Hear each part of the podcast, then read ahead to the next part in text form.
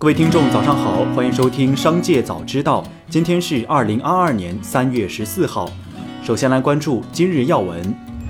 农业农村部发布，受生产惯性增长影响，当前我国生猪出栏偏多，加上春节后消费淡季，猪肉需求下降，猪肉供应出现了阶段性过剩。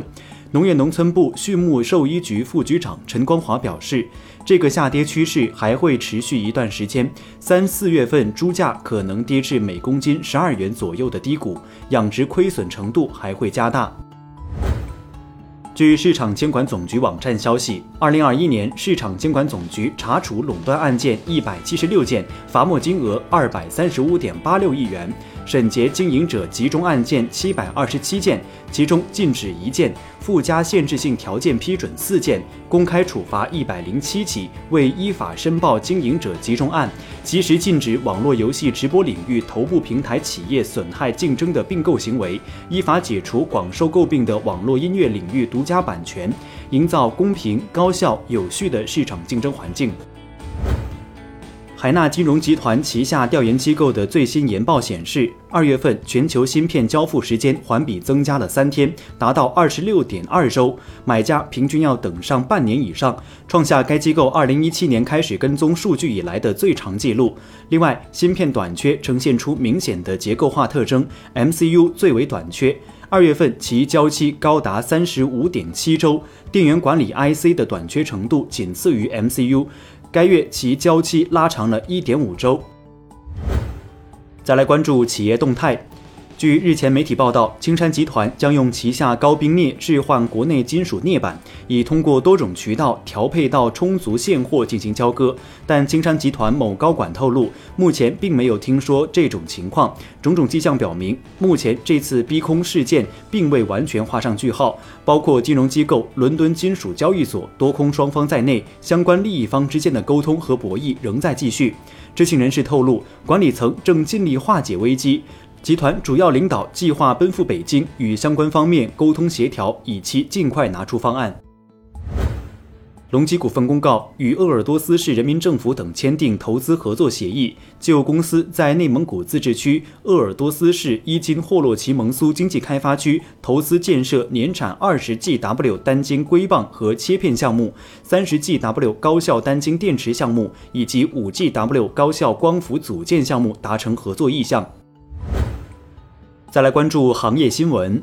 自今年二月下旬以来，玉米期货价格均出现大幅上涨。每年的三月份是农户抛售存粮玉米的集中时间点，但目前玉米价格波动，农户惜售待涨，使得全国玉米销售进度慢于去年同期。此次玉米价格快速上涨，主要和俄乌冲突造成的玉米进口预期下降有关。另外，小麦、豆粕等相关农产品价格上涨，也带动了玉米价格冲向高位。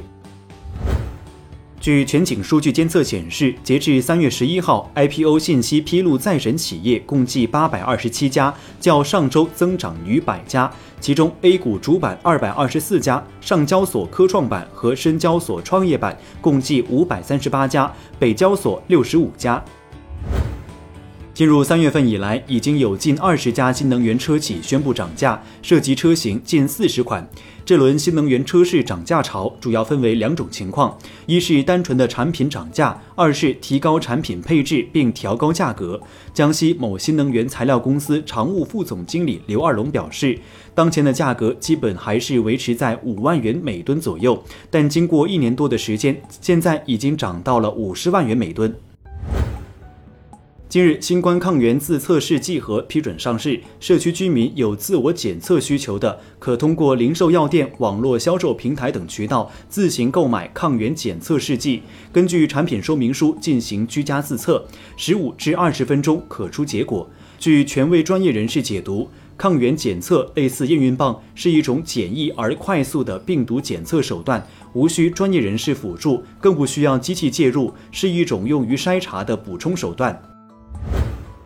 最后，再把目光转向海外。乌克兰总统泽连斯基十二号表示，北约在接纳乌克兰的问题上没有共识。他表示，没有听到过，甚至当他和北约国家领导人谈论对俄罗斯关闭领空以及禁飞区等这些细节时，都没有达成共识。泽连斯基还指责北约在乌克兰问题上缺乏勇气。八号，泽连斯基曾表示，对于加入北约的问题，他现在已经不那么热衷了。